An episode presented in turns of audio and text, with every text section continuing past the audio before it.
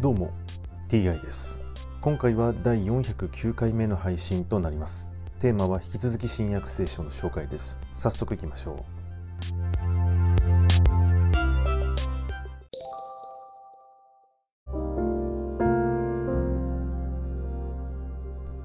新約聖書第408回。今回はカリイオ祭でのイエスというお話です。しかし兄弟たちが祭りに登っていった時イエスご自身も人目を避け隠れるようにして登っていかれた。祭りの時ユダヤ人たちはイエスを探しあの男はどこにいるのかと言っていた。群衆の間ではイエスのことがいろいろとささやかれていた。良い人だ。という者もいればいや群衆を惑わしているという者もいた。しかしユダヤ人たちを恐れてイエスについて公然と語る者はいなかった。祭りもすでに半ばになった頃イエスは神殿の境内に登っていって教え始められた。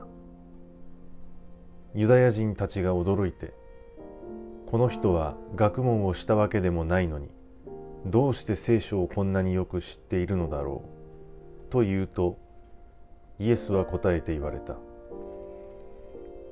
私の教えは自分の教えではなく私をお使わしになった方の教えである。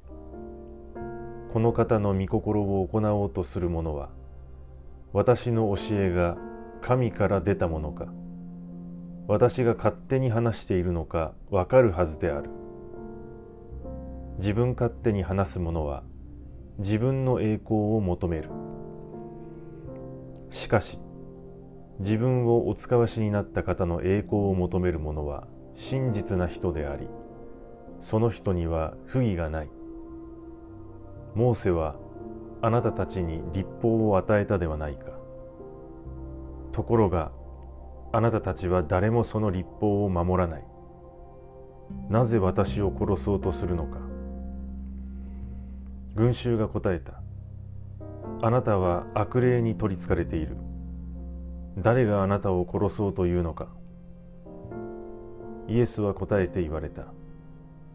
私が一つの技を行ったというのであなたたちは皆驚いている。しかしモーセはあなたたちに割礼を命じた。もっともこれはモーセからではなく族長たちから始まったのだが。だからあなたたちは安息日にも割礼を施している。モーセの立法を破らないようにと。人は安息日であっても割礼を受けるのに。私が安息日に全身を癒したからといって腹を立てるのか。上辺だけで裁くのをやめ正しい裁きをしなさい。